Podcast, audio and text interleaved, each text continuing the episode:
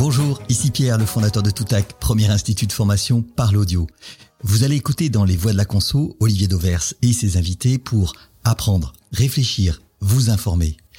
Savez-vous que pour les mêmes raisons, il y a un an, Kellogg's et Henkel, les premières, nous ont fait confiance, puis en 12 mois, une quinzaine de grandes entreprises. La voix permet de se former aux techniques de vente, au management à distance, à la sécurité routière, en étant très concentré, où que vous soyez, quand vous voulez. Écoutez maintenant les voix de la conso. Avec autant de plaisir que vos équipes auront à se former par l'audio. Bonne écoute. Bonjour à tous, aujourd'hui nos trois voix de la conso sont toutes passées par le retail. Philippe Gutzmann, longtemps distributeur chez Auchan, aujourd'hui consultant, Bernard Bueno, lui aussi consultant et auparavant publicitaire passé chez Carrefour, et enfin Basile Guérin, le jeune créateur de Captain Retail, passionné par les sujets d'optimisation des process dans le retail, et lui aussi passé par Auchan. Deux sujets d'actualité au cœur de nos débats du jour. Auchan tout d'abord, avec l'ambition affirmée par son nouveau patron, Alexandre Mullier, de passer de 10 à 15% de parts de marché en 5 ans. Et puis, second sujet, alors en apparence peut-être anecdotique, mais euh, qui pourrait avoir des prolongements majeurs, Carrefour qui cesse la distribution des prospectus dans deux de ses hyper. Vous écoutez les voix de la conso et c'est déjà le 15e numéro qui démarre tout de suite.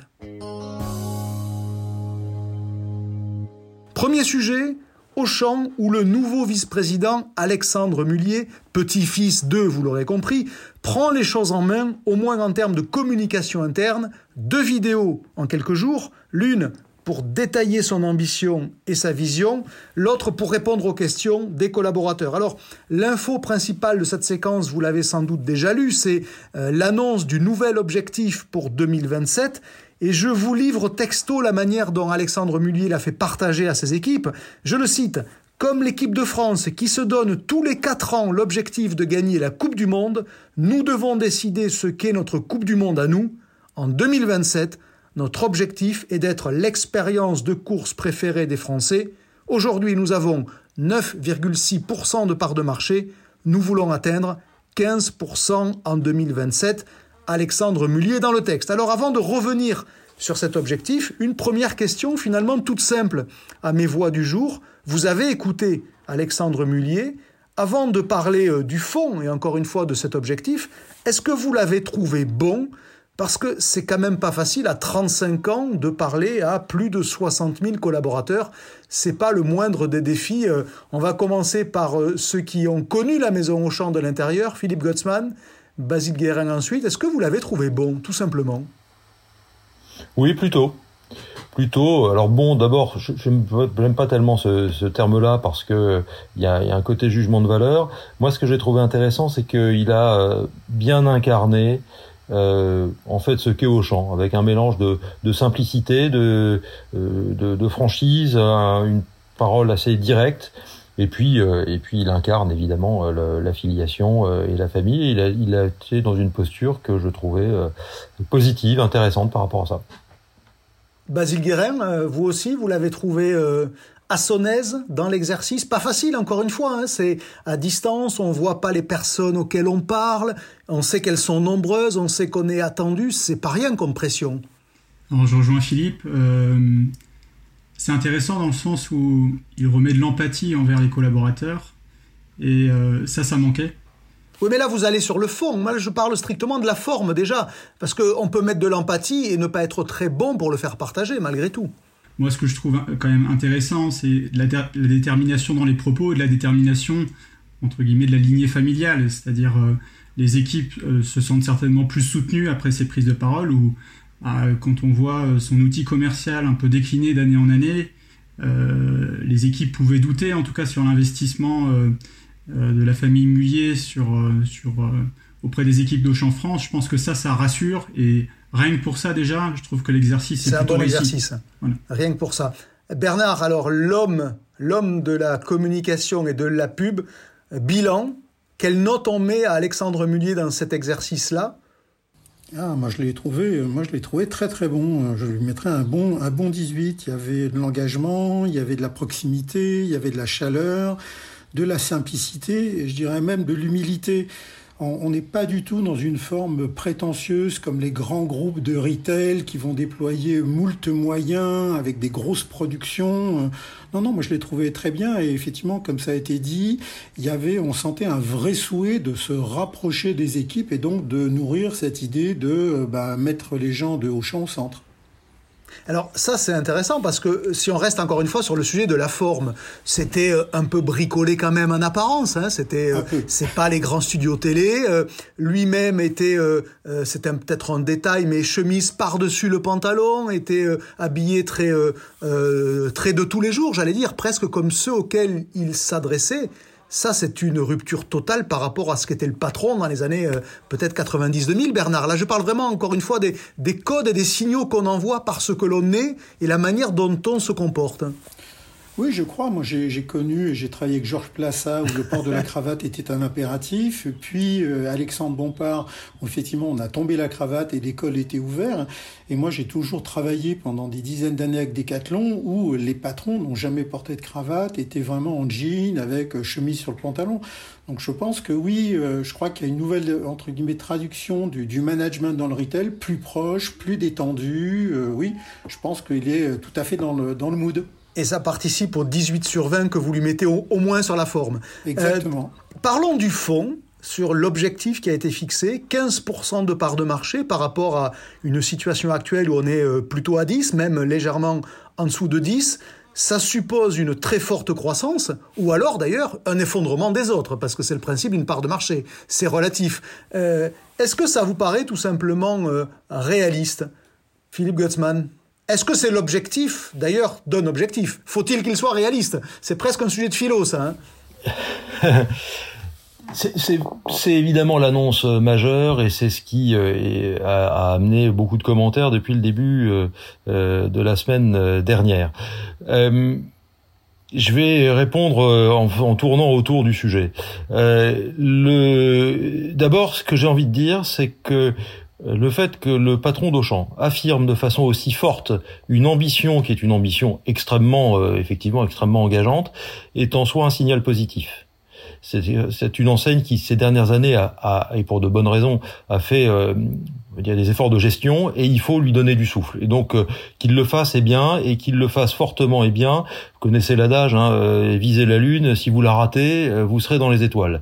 Donc là, je trouve que c'est un volontarisme qui est bienvenu. maintenant, le chiffre de 15 par rapport à 10, il peut effectivement surprendre. Moi, ce qui m'a le plus surpris, parce les calculs, on pourrait les faire sur les 15, mais ce qui m'a le plus surpris, c'est le périmètre. C'est-à-dire que quand on dit 15 hmm. pour 10, en fait, on renvoie au Cantar, c'est-à-dire au périmètre du PGC. Et là, euh, ça... Parce que c'est le plus facile à mesurer, peut-être. Oui, sans doute, mais mais ça questionne beaucoup. Ça questionne beaucoup pour plusieurs raisons. D'abord parce que euh, Auchan est une enseigne majoritairement d'hypermarché, et un hypermarché, ce qui fait sa, sa, sa, sa singularité par rapport aux autres circuits alimentaires, c'est le non alimentaire. Et donc, quand on affiche une ambition fédératrice de l'enseigne autour du PGC, on élimine en, en, gros déjà tout le nonal et donc en quelque sorte ce qui fait cette singularité. Le deuxième élément, c'est que le marché du PGC, depuis en tout cas une dizaine d'années, il est flat. Hein, il est, euh, il tourne, euh, allez, un petit 110 milliards et ça bouge pas trop euh, et, et, ça ne bougera pas. C'est-à-dire que l'avenir de l'alimentation n'est probablement pas sur le marché du PGC. Tous les schémas de croissance aujourd'hui sont sur du PF trad, sur des circuits alternatifs, sur de la livraison et le glissement de la consommation alimentaire du retail vers le hors domicile est quelque chose qui est qui a été euh, temporairement stoppé par le Covid, mais qui est une évolution sociétale majeure. Et donc ça, ça me questionne. Donc il fallait regarder plus large, c'est ce que vous dites, Philippe ben, Moi, en fait, ce que j'ai envie de dire, Auchan, effectivement, a un petit 10% de part de marché du PGC alimentaire qui fait un, petit 110 milliards. Le marché alimentaire panélisé aujourd'hui, c'est 200 je trouverais plus plus intéressant et à la limite plus crédible et plus ambitieux qu'on me dise on nous faisons 5% du marché alimentaire français et on va monter à 10 plutôt que d'y dire je suis à 10 du PGC et je vais monter à 15. Parce que la recomposition du marché alimentaire avec les livraisons, avec la restauration, etc. est importante. Et il aurait pu rajouter là-dedans quelque chose d'important.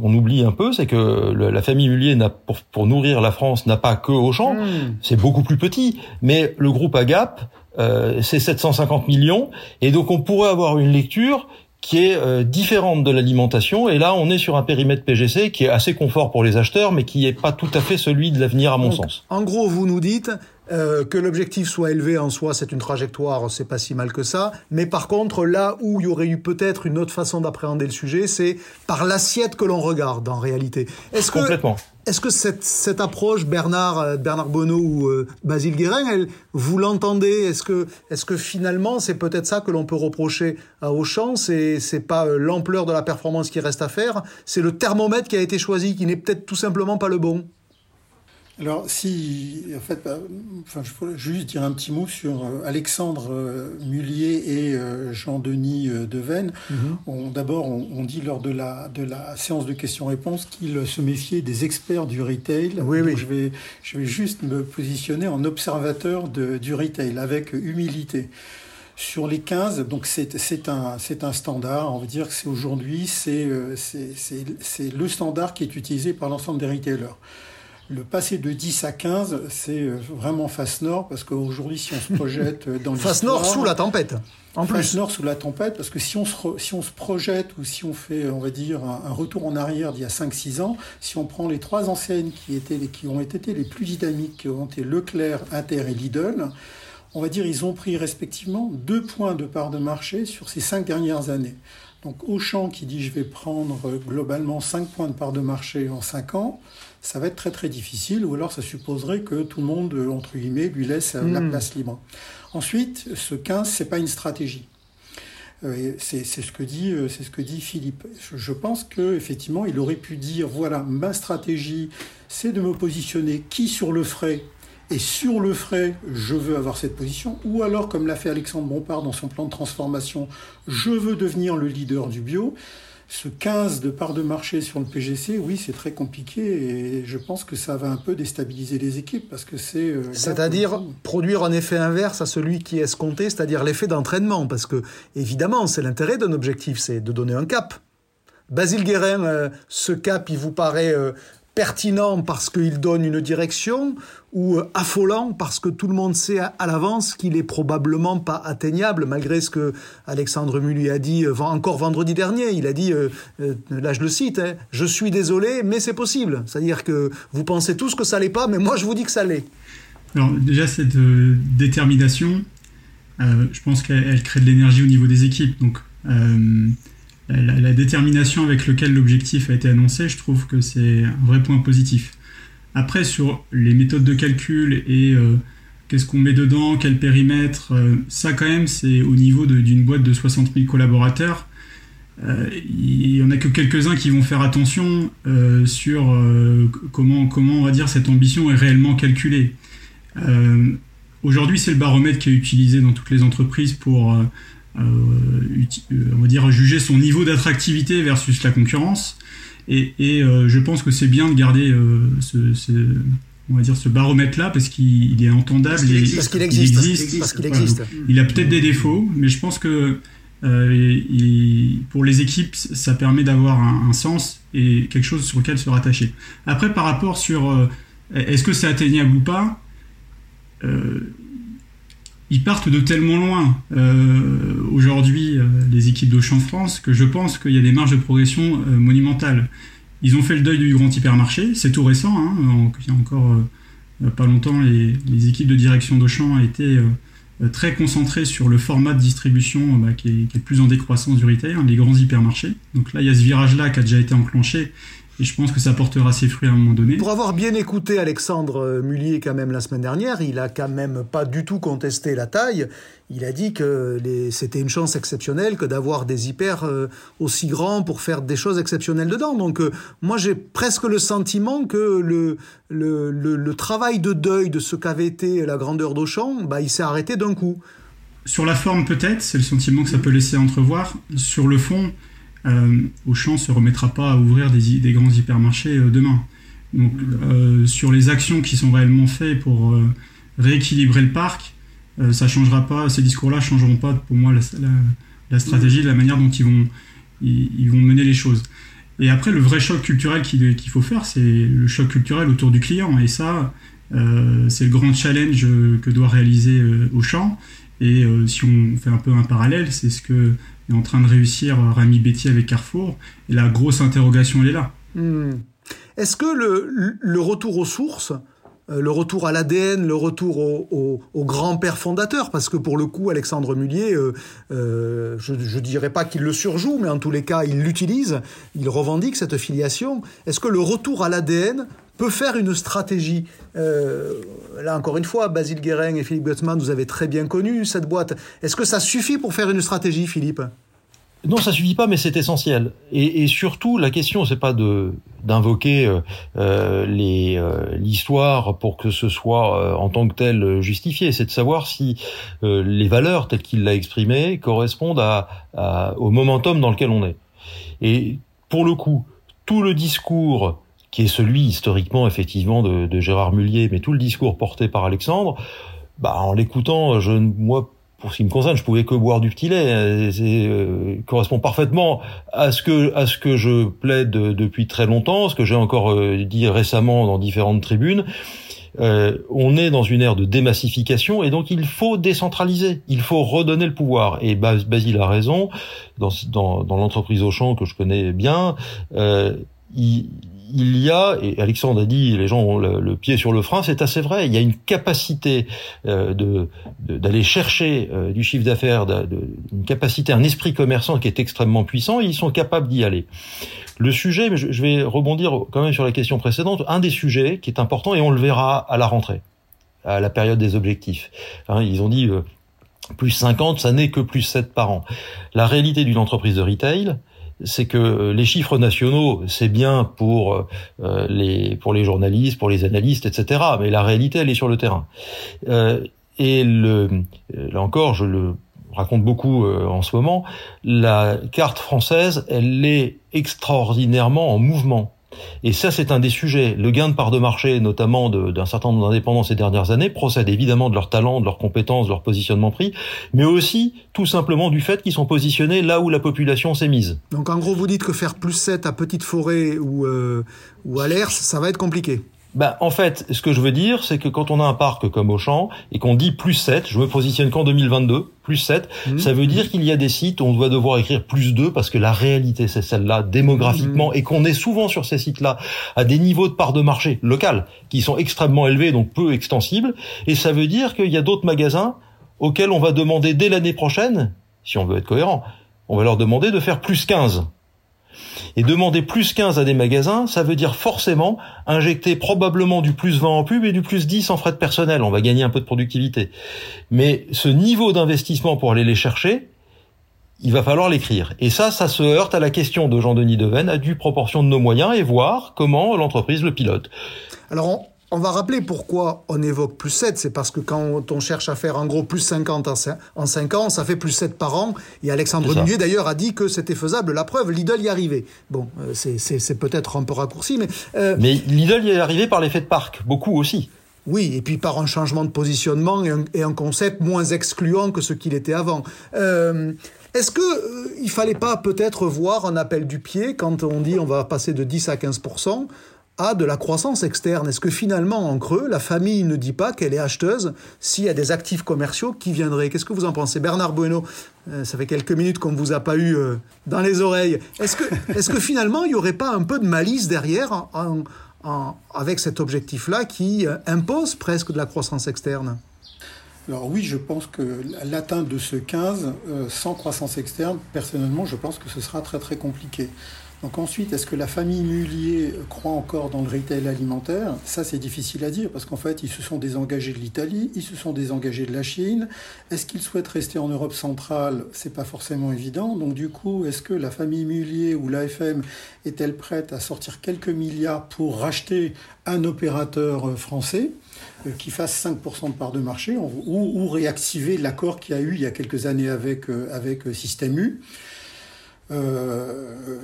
pour moi, c'est la seule manière d'atteindre les 15. Maintenant, est-ce que euh, les, opérateurs qu'on vient de citer seraient intéressés de dealer avec Auchan? Eh oui, parce que pour se marier, il faut quand même être deux, Bernard, je vous le rappelle. Exactement. Et c'est là, c'est pas certain, du tout, du tout. Est-ce que vous mettez une, une pièce sur une croissance externe, Basile Guérin, Philippe Gutzmann, ou pas, ou c'est une mauvaise interprétation qu'on fait?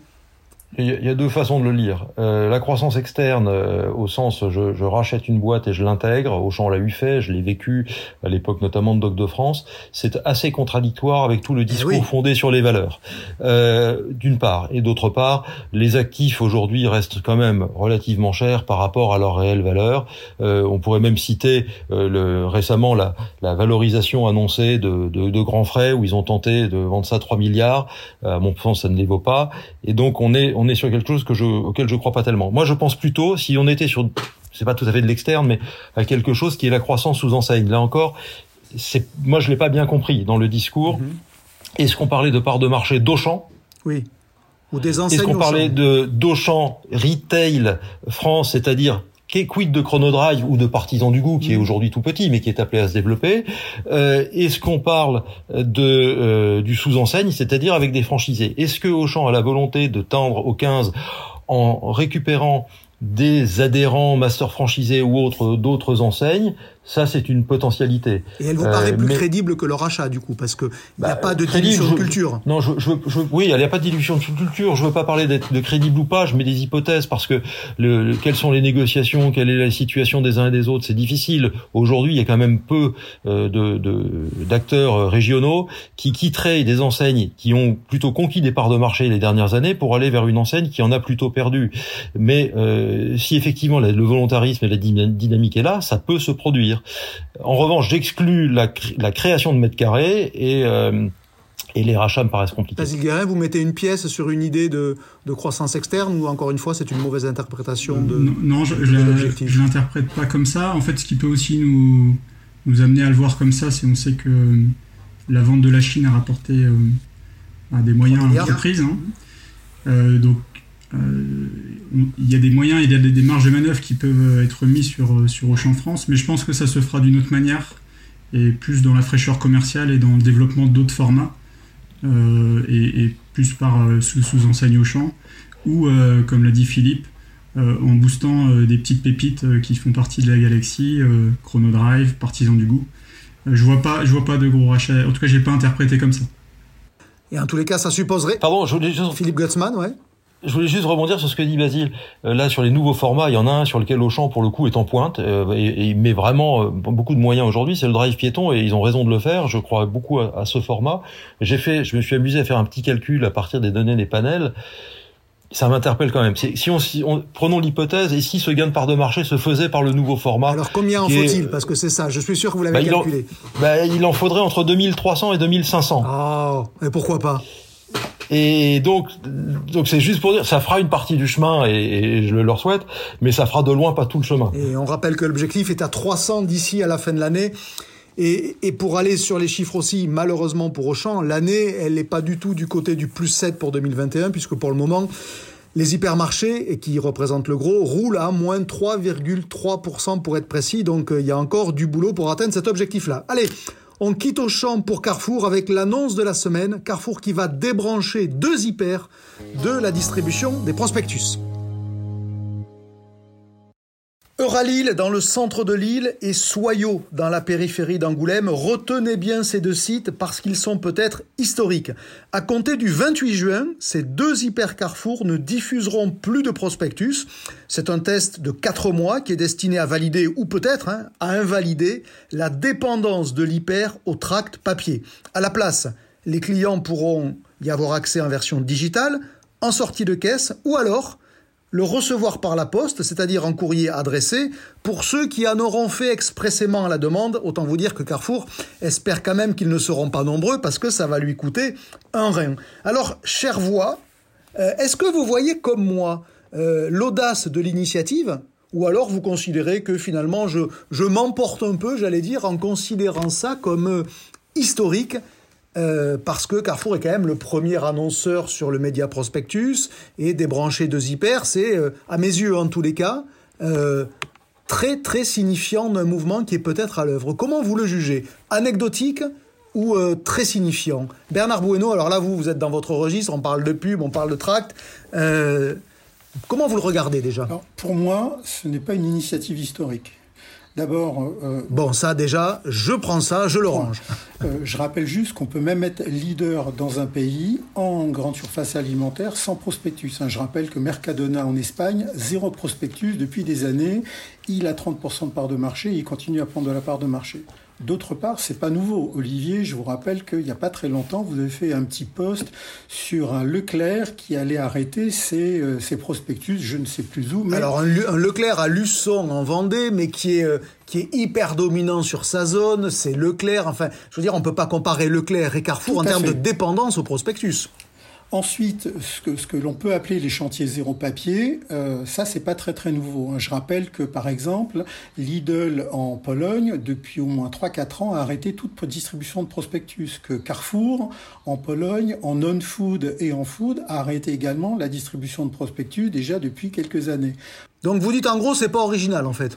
Non, c'est-à-dire que c'est l'évolution logique. C'est pas entre guillemets, c'est pas une c'est pas une révolution. Ce, ce, ce, chantier zéro papier, il est engagé déjà depuis euh, plusieurs années chez la, dans la plupart des retailers. Allez, on va prendre la température de, de, de Basile Guérin qui lui a, a, conçu pendant longtemps des prospectus pour Auchan. Philippe Gutzmann, lui, qui en a eu besoin pour faire venir des clients dans ses hyper. Quel regard vous portez sur euh, ce test Carrefour? Est-ce que c'est historique parce que le début de peut-être quelque chose ou finalement très très euh, relatif comme euh, tend à le, à le dire Bernard Bueno Basile Guérin, alors vous, vous avez conçu nombre de prospectus. Je rejoins totalement déjà Bernard. pour moi, c'est pas historique. Ça, ça prend de l'écho parce qu'aujourd'hui, c'est, raccroché à, et, c'est, marketé de cette manière-là comme des engagements environnementaux. Hein. Euh, et l'histoire, on dire, est déjà écrite. Hein. On sait qu'à un moment donné, euh, les enseignes seront dans l'obligation de le faire. Euh, et, donc c'est cette trajectoire-là qui, qui, donne un peu d'écho à notre secteur. Mais sinon, ça, existe depuis toujours. Hein. des semaines sans diffusion, souvent c'est les, les, magasins qui l'arbitraient eux-mêmes parce que bah, il fallait diminuer un peu le budget pub pour faire les objectifs de l'année. Et ça, c'est vrai chez des adhérents comme chez des intégrés. Euh, donc, c'est pas nouveau. Là où effectivement, je vous rejoins Olivier, c'est que euh, ça peut faire un peu euh, tremblement de terre au niveau de Adrexo et Mediapost, qui sont les, deux, les deux acteurs majeurs de l'imprimé publicitaire. Mais vu du client ou vu des, des enseignes, je juge pas ça comme historique. Philippe Götzmann C'est effectivement un peu historique, mais je vais être euh, plus, euh, on va dire, positif que mes, que mes deux amis. Euh, je, bon, ils l'ont dit, hein, il y a eu des, tests avant. Euh, moi, je pense cependant que ce que fait Carrefour et, et beaucoup de choses que ce que, que, font que fait Carrefour en ce moment est de cet ordre-là. je trouve ça très intéressant. C'est euh, professionnel et c'est courageux. Pourquoi je dis ça? Effectivement, et c'est inéluctable que euh, le, il va falloir sortir du tract. Les initiatives jusqu'à présent, Luçon, une volonté d'un patron localement dans un contexte. Euh, euh, Saint-Herblain, Christophe Jolivet, pareil, une conviction personnelle, etc. Ce qu'on lit là, c'est un test sur quatre mois sur deux magasins. Regardons lesquels. Euralil, magasin ultra-urbain, desservi également par le métro, donc une typologie de consommation particulière. Soyaux, en banlieue d'Angoulême, magasin de périphérie urbaine rurale, euh, donc une autre conformation. Donc on est vraiment dans une logique de test and learn. Ils se mettent dans des situations différentes pour apprendre et pour inventer les nouveaux médias pour après ce que ne peut pas faire euh, un, un, Luçon ou un Saint-Herblain vu la façon dont ils ont, ils ont mené le test. Et donc, on est là sur une démarche qui est professionnelle, qui est rigoureuse, qui est courageuse de le faire, parce que quand on quand on fait ce genre de choix et qu'on choisit un magasin pour le faire, euh, bah euh, c'est osé quand même. Hein, euh, toutes les raisons sont bonnes pour dire on n'y va pas hein, et on attend. Donc ils y vont. Je trouve ça très interpellant, très intéressant. Ils vont en apprendre beaucoup. Et donc l'enjeu, c'est pas sur ces deux magasins, c'est ce qu'ils vont en apprendre pour inventer des médias pour les autres. Pour les autres ça, c'est très intéressant. Et il y a un impact qui est extrêmement fort aussi là-dedans. Euh, et pour le coup, un magasin au, euh, Auchan, il y a 7-8 ans, avait testé non pas l'arrêt des catalogues, mais la réduction complète de la taille des catalogues. C'est que dès lors qu'on fait plus de catalogues, on n'a plus besoin des 400 UB tracts par semaine et qui servent de contrepartie à la négo. Ça avait été testé il y a quelques années par un magasin Auchan, en l'occurrence euh, Vélizy, euh, où ils étaient à moins de 100 UB par, par, mhm. Par semaine pour voir l'efficacité commerciale et elle était très bonne. Et donc derrière, ça touche une question qui est effectivement la construction de l'offre commerciale en termes de négo. donc moi, je trouve ce test extrêmement intéressant à suivre.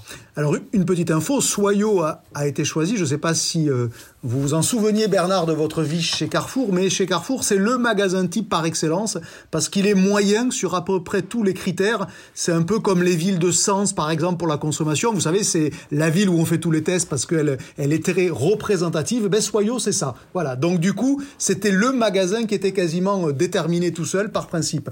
Euh, vous êtes à peu près tous les trois d'accord quand même, si je vous écoute bien, pour dire que la trajectoire elle s'impose et que la fin de l'histoire, elle est écrite. Ce qu'on ne sait pas, c'est comment on arrive à ce monde-là, c'est ça elle est écrite et je pense que, comme le disait Philippe, ça se traitera magasin par magasin, en particulier en fonction du taux de promover on va dire, de la clientèle du magasin et du niveau de concurrence sur zone.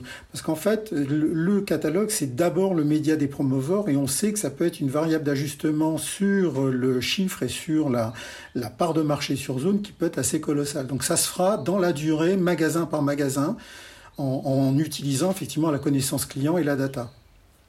Je dirais même, euh, Bernard, euh, j'irais même plus loin, c'est évidemment magasin par magasin, mais c'est zone par zone, parce que dans, une, dans un hypermarché, puisque là on parle d'hypermarché, il y a des zones euh, où la population va être extrêmement peu perméable au catalogue et on les arrose aujourd'hui, et d'autres où ils le sont beaucoup. Et donc ça, le mix média de, qui aujourd'hui est géré largement nationalement, on fait ça un peu euh, euh, de façon très massifiée, euh, piloté beaucoup par la centrale. Ce mix média va devenir une variable fondamentale du métier de directeur d'hypermarché. ça l'était il y a 20 ans, hein. ça l'était de moins en moins par la centralisation, ça va le redevenir très fortement avec à côté de ça l'activation des médias digitaux, des d'outils divers et variés localement. Mmh zone par zone et on va dire euh, typologie d'assortiment par typologie d'assortiment. Entre le food et le non-food, je pense qu'en fin de compte, on pourra débrancher les catalogues sur le non-food beaucoup plus rapidement peut-être que sur l'alimentaire. Un truc qui, qui, est très malin en apparence, et vous me dites si vous, si vous le partagez, c'est le fait de permettre à ceux qui le veulent absolument de continuer à les recevoir, en l'occurrence par la poste. Ce sera du courrier adressé, par opposition aux imprimés non adressés. Ça va être une occasion exceptionnelle de quantifier ceux qui ne veulent pas vivre sans prospectus. Non, vous trouvez pas que c'est peut-être ça l'enseignement principal que l'on pourra trouver dans ce test? Donc je pense que c'est Rami a dû initier ce test-là, enfin a dû initier cette idée en France parce qu'en fait il l'a développé à Taïwan déjà depuis de nombreuses années. C'est-à-dire qu'en fait, il a débranché la distribution systématique pour euh, passer en distribution postale. Pour ceux qui le veulent. Du nombre de... Exactement. Hmm. Et, ça marche. Et là, on, va, pas, on va enfin quantifier. Il de la performance. On va enfin quantifier les consommateurs qui ne peuvent pas vivre sans, parce que on parle beaucoup de l'avenir du, du prospectus, mais personne n'a une idée véritablement argumentée de la part des consommateurs qui euh, veulent absolument leur prospectus. Basile Guérin, vous avez idée, vous, par exemple, si vous deviez là aussi mettre une pièce D'après vous, quelle part des consommateurs vont demander à Carrefour de recevoir leur prospectus par la poste? Très faible, parce qu'il faut le demander de manière digitale, donc c'est un petit peu contre-intuitif. C'est-à-dire qu'on demande à, il y a, y a, quand même, euh, par rapport euh, aux tranches de clientèle, on va dire, des, hmm. des, habitudes de, de, de lire les, les, infos de son magasin différentes. Oui, mais connaissant un peu l'animal Rami Bétier, vous imaginez bien que c'est un client qui vient à l'accueil du magasin de Carrefour Soyaux en disant je vous laisse mon adresse et vous me l'envoyez. Euh, l'hôtesse ou l'hôte de, de, caisse a intérêt à prendre son adresse, je pense. Hein. Je serai testeur en tout cas Olivier. J'attends que le lien soit actif parce que moi je suis client du Carrefour Orally. Hein. c'est dans ma zone de, de, chalandise. Donc je, je verrai comment euh, Carrefour opère le test. Euh, en tout cas la trajectoire qui est, qui est bien, c'est déjà euh, le catalogue est, en train d'être interprété tel qu'un média et pas comme un outil pour structurer des contreparties de négo ou un calendrier commercial. Donc rien que pour ça, de se dire est-ce que la boîte aux lettres euh, dans mon mix média par rapport zone par zone ou magasin par magasin comment la boîte aux lettres va évoluer? Rien que pour cette question là euh, j'attends de voir la suite avec impatience et je suis très euh, enthousiaste à, ce que le leader bah, français là-dessus avance sur ces sujets là avant de vous faire prendre un petit pari sur la réussite ou non de ce test, Philippe, juste un petit éclairage. Est-ce qu'à vos yeux, en l'état actuel des, des, relations commerciales, du cadre juridique, est-ce que ben, la notion de contrepartie, finalement, n'impose pas le prospectus et rend sa disparition euh, impossible, tout simplement, à un horizon visible? Euh, De fait, oui, mais je veux prendre le problème justement à l'envers. Il faut sortir de cette logique des contreparties. Le, oui, mais, la loi, c'est la loi. Oui, mais d'accord, mais le législateur, d'ailleurs, par son temps, a essayé de la renforcer d'une façon complètement ahurissante d'ailleurs, euh, dans la mesure où euh, précisément ceux qui gagnent des parts de marché depuis des années, sont ceux qui ne travaillent pas euh, sur des logiques de contrepartie. Euh, vous avez, Olivier, cette semaine encore, euh, montré les parts de voix médias télé, par exemple, de, de Lidl et d'Aldi. Lidl et Aldi ne travaillent pas avec des logiques de contrepartie puisqu'ils font de la MDD. Et donc, à un moment donné, le, le système dans lequel bah, on est, et qui s'est construit en 40 ans d'histoire entre les industriels et les distributeurs, mais avec beaucoup de législateurs dedans, n'est pas tenable. Et il est, il est contradictoire, de fait, avec les ambitions de la loi climat. Donc il faut en sortir. Donc ça peut aider à faire craquer le système, finalement. Ben, euh, oui, et, et, et, au, et, au, bénéfice également, au passage, au passage, également des PME, parce que les contreparties euh, des, de ces opérations, elles, elles sont, j'allais dire au profit, c'est pas vraiment le bon terme, mais au profit de des qui grandes marques. Des grandes marques, de fait. Bien sûr, bien sûr. Bernard, ouais, juste d'un mot, ça peut permettre de craquer ce système qui est euh, finalement peut-être vicié dès le début? Bah, il est vicié, moi j'aurais tendance à dire, en, en restant gentil, association de malfaiteurs. C'est-à-dire qu'en fin de compte, les, les, les, industriels poussent les retailers pour euh, toujours plus de massification, augmenter les volumes, et les retailers acceptent cette, cette, cette montée en puissance des volumes des grands industriels pour euh, bah, négocier plus de marge et euh, globalement compenser leur déficit de performance. Euh, donc oui, ça va être, je pense que ça va être très très compliqué. Allez, un petit pari pour clôturer cette session sur euh, euh, ce test Carrefour. quatre mois de test, on l'a dit. Un test réussi ou pas réussi à l'issue de ces quatre mois, d'après vous Basile Guérin, Carrefour continue, prolonge ou pas? Oui, ils vont, ils vont prolonger. Et Donc ça va marcher Ça va marcher, oui. Bernard Bueno Ça va marcher ça va marcher, ils vont continuer. Il y a moins de conviction, si, mais si, quand si, même, ça va côté marcher, positif. Ils vont, continuer. ils vont continuer, comme je disais, comme le disait Philippe, magasin par magasin. Je pense que le, l'histoire est écrite. Donc partage d'huile, partage Exactement. d'huile, en fait. Philippe Gutzmann, ça va marcher? Je ne pense pas que l'objectif soit que ça marche. L'objectif, c'est d'apprendre. Oui, Et mais à l'issue du test, non mais si on me dit, il va falloir décider est-ce qu'on oui, le déploie si, ou est-ce qu'on le déploie mais pas. si la question est de savoir si le magasin arrive à développer le même chiffre d'affaires sans les tracts euh, à cet horizon-là, je suis assez convaincu que ça n'est pas possible aujourd'hui et qu'en plus il y aura énormément de pression interne, notamment des centrales d'achat, parce qu'il y a des magasins qui décrochent et euh, tu fais pas mes promos, etc., etc. Donc c'est compliqué. Mais le sujet c'est pas celui-là. Le sujet c'est en débranchant la prise d'apprendre des autres médias. Donc de toute façon ils seront gagnants parce qu'ils auront appris avant les autres. Et une petite anecdote euh, sur le test mené par Auchan à Saint-Herblain depuis déjà maintenant presque un an. À la direction générale d'Auchan, personne n'avait encore regardé l'évolution comparée de ce magasin versus les autres pour savoir s'il y avait eu un effet. Ce qui prouve à quel point ça avait été une dimension absolument locale et pas gérée par le national et pas une vision globale d'ensemble pour l'enseigne. Allez, presque la fin de ces voix de la conso. Avant de se quitter, c'est l'heure de la question actu. Dans l'actu de la semaine, trois infos parmi d'autres que je soumets aux voix de la conso et je vais vous demander simplement celle qui à vos yeux a le plus d'intérêt et évidemment surtout de me dire pourquoi.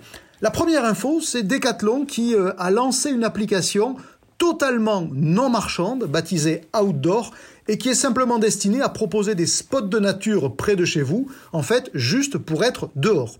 La deuxième info, c'est Carrefour et La Poste qui euh, ont ouvert un point relais piéton à Paris pour récupérer à la fois des commandes non alimentaires et des courses alimentaires. Dit autrement, c'est la mutualisation du dernier kilomètre.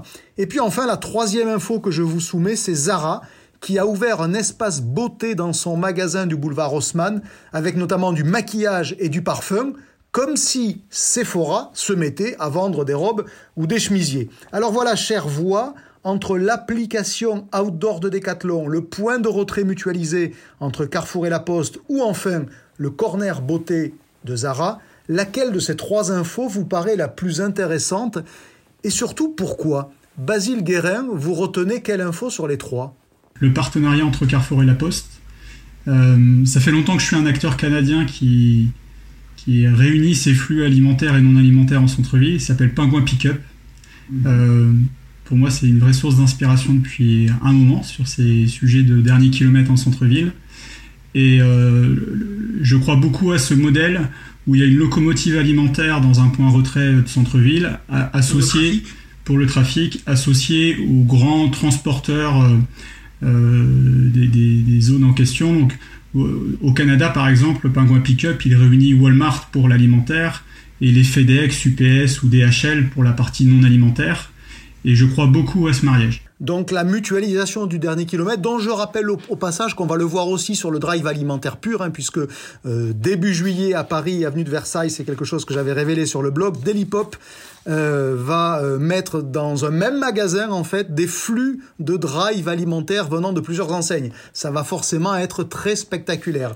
Bernard Benoît, votre, votre, votre info de la semaine entre la mutualisation Carrefour-La Poste, l'application Decathlon ou le corner beauté de Zara, vous avez retenu alors, mon cœur voudrait que ce soit Decathlon parce que je les trouve trop brillants de mettre systématiquement leur euh, mission de marque en œuvre de manière concrète. Mais, mais quand même, la, la raison veut que ce soit quand même Carrefour et le deal Carrefour-La Poste parce que bah, c'est le calcul que faisait tout à l'heure Philippe. Si Carrefour investit les 15 000 relais et 500 consignes de, de La Poste, de pick-up, Là, ça va être quand même une révolution euh, qui, va se, qui va se mesurer dans, dans, les chiffres. Donc vous retenez ça par le potentiel de changement d'échelle, en fait, et c'est ça que j'entends derrière. Hein. Bah, euh, oui, 15 000, 15 000 relais, 500 mmh. consignes, euh, en centre-ville, ça va faire mal, oui. Avec quand même des questions sur le réseau de proximité de Carrefour. Eh oui, qui est souvent en concurrence avec ces points-là. Philippe Gutzmann, votre, votre info de la semaine, vous aussi. Je vais prendre le, le contre-pied et je vais dire... ah, j'adore. Et je vais dire Zara Cathlon. Pour prendre les deux en une seule réponse. Voilà, je vais dire Zara Cathlon. Pourquoi? Euh, Parce que le, je pense que c'est euh, le même sujet. Euh, la question, et Bernard vient de le dire, c'est le sujet de la mission de marque. Et je trouve ça, moi, très intéressant. D'abord, Decathlon, euh, rapidement, Decathlon, dans sa mission, dit rendre durablement le plaisir et les bienfaits du sport accessibles au plus grand nombre. Il ne dit pas qu'il doit vendre des vélos ou des ballons de foot, il le rend accessible. Et donc, il, il enrichit sa mission et il a raison. Et plus il fera du, entre guillemets, du non-marchand autour de sa mission, plus, plus il se rendra indispensable. Et finalement, ce que fait euh, Zara, sur un domaine qui est qui m'est un peu moins familier, mais c'est aussi la même chose. Est-ce que son métier c'est de vendre du textile et je dis exprès mhm. textile, ou est-ce que c'est un positionnement de marque par rapport à une cible? Et juste pour terminer sur ça, c'est des exemples que je cite souvent. Moi, quand j'étais étudiant, une marque comme Montblanc, elle ne faisait que des stylos et de la crème dessert. Hein. et, et une marque comme Vuitton ne faisait que des bagages. Et aujourd'hui, dans ce monde du luxe, toutes ces marques ont été stretchées en disant notre métier, c'est pas le, la matière, c'est pas le produit, c'est ma cible client. Et ça, pour moi, c'est absolument fondamental dans le monde du retail et dans tout le monde du retail qu'on connaît, alimentaire, euh, et qui sont toujours, vous connaissez mon, mon claim régulier, toujours sur cette, ce discours du tout sous le même toit, ou et du produit au lieu de s'occuper de la cible client qui est la leur. Et donc, en ce sens-là, c'est inspirant. Alors, on retient Zara Catlon pour Philippe Gottsman. C'est la fin de ce 15e épisode des Voix de la Conso. Comme toujours, j'espère simplement que l'avis de nos trois voix aura nourri votre propre réflexion et vous aura peut-être d'ailleurs accompagné, vous qui profitez des voix de la conso, pour votre jogging de la semaine et j'en connais, c'est l'heure de rentrer chez vous. Rendez-vous très bientôt avec de nouvelles voix pour passer en revue toujours aussi librement l'actu de la conso et du retail. À bientôt.